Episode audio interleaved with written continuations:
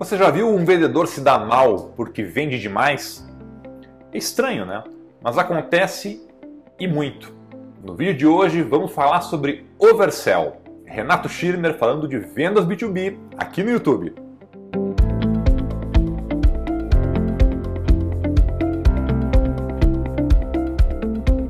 Pessoal, durante o desenrolar de uma venda ou da apresentação de uma proposta comercial ou de um cenário comercial para o cliente, o objetivo principal é ouvir aquele famoso sim na proposta, que é o que a gente chama tecnicamente de primeiro aceite verbal, onde o cliente fala que gostou, que aquilo que você mostrou faz sentido para ele e que ele quer prosseguir no fechamento com você.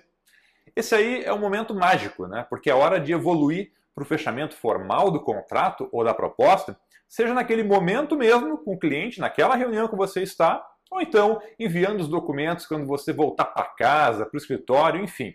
Mas o importante é que o cliente já falou, né, já gostou e falou, beleza, vamos em frente.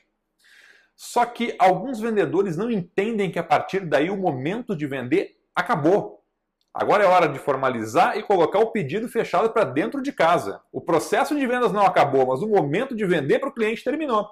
Só que o cara que comete o erro do oversell, ele faz o quê? Mesmo o cliente já tendo dito que quer fechar negócio, ele segue falando do produto e vendendo os diferenciais como se ainda não tivesse convencido o cliente. Fica falando sobre como o produto é bom, como é maravilhoso, que o cliente não vai se arrepender, fica falando um monte de coisa. Coisa que ele não tinha falado, ou até reforçando alguma coisa que já tinha dito para o cliente antes. Então ele fica vendendo em cima da venda, porque o cliente já gostou e já falou que vai fechar. O cliente ele pode ter sempre duas posturas. Ou não está convencido a fechar com você, ou então convencido. Só que quando o cliente está convencido, ele já está convencido, a única coisa que pode acontecer se você falar demais é o cliente se desconvencer, que é voltar ao patamar que ele estava antes. Porque veja, se ele passar de convencido para super convencido, isso não vai mudar nada para você, porque ele já tinha falado que queria fechar o negócio. Então, sempre que você falar mais que o necessário, o único risco que você tem é do cliente voltar atrás e você perder o negócio. Teve um caso que aconteceu comigo quando eu acompanhei um vendedor em uma reunião. Eu era diretor comercial uh, de uma empresa que vendia serviços, soluções de TI para grandes empresas, e a gente tinha feito um redesenho, tinha redesenhado um produto que era um contrato de suporte técnico para situações críticas, que na verdade não era o usuário uh, normal do cliente que ia utilizar, mas sim o diretor de TI ou gerente de TI, enfim, algum usuário avançado que podia abrir chamados quando tivesse algum problema realmente grave na operação deles. Então, meio que servia como uma retaguarda técnica para o cliente. Como eu participei diretamente da reconstrução do produto, eu queria ver lá na ponta como é que o time comercial estava vendendo. E eu acompanhei esse gerente de contas numa reunião num cliente, era num banco. Ele chegou, falou com o cliente numa boa, entendeu direitinho a dor do cliente, deu o show, mostrou a solução e o cliente adorou. Disse que era o que ele estava precisando, perguntou como é que fazia para começar e tal. O vendedor tirou da pasta uma proposta, já pré-preenchida, né, mas que precisava preencher alguns dados, complementar, e deu para o cliente, né, convencido, para ele poder preencher e continuar. Quando o cliente estava preenchendo, o cara começou a falar e falar mais do produto.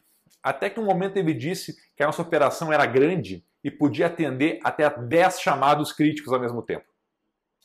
Aí o cliente parou de preencher a proposta e perguntou: Mas peraí, quantos clientes já compraram esse serviço de vocês? E o cara respondeu assim: Ah, mais ou menos uns 50. Meu irmão, sem brincadeira, o cliente olhou para o vendedor e falou: Pô, mas é pouco atendente para muito cliente, né? Vai que eu preciso de alguma coisa urgente? Pode ser que demore na verdade não ia demorar, porque o contrato ele já previa um tempo máximo para atendimento, tinha uma conta já para isso, né? que o vendedor inclusive já tinha comentado com o cliente, tudo certinho.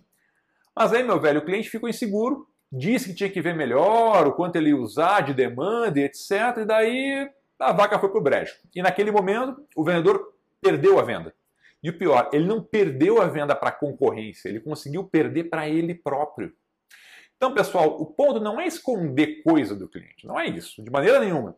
Só que no momento da assinatura, no momento do fechamento, sempre pode bater uma insegurança por parte de quem está comprando. A gente sabe disso enquanto consumidores também, quando a gente vai fechar um contrato maior e trazer alguma coisa nova, que pode ser até irrelevante para aquele momento, pode fechar uma porta para o cliente voltar atrás e dizer que vai pensar melhor ou algo assim. Aí você perde o timing da venda, perde a conexão aquela toda que foi tão dura de construir durante todo o processo.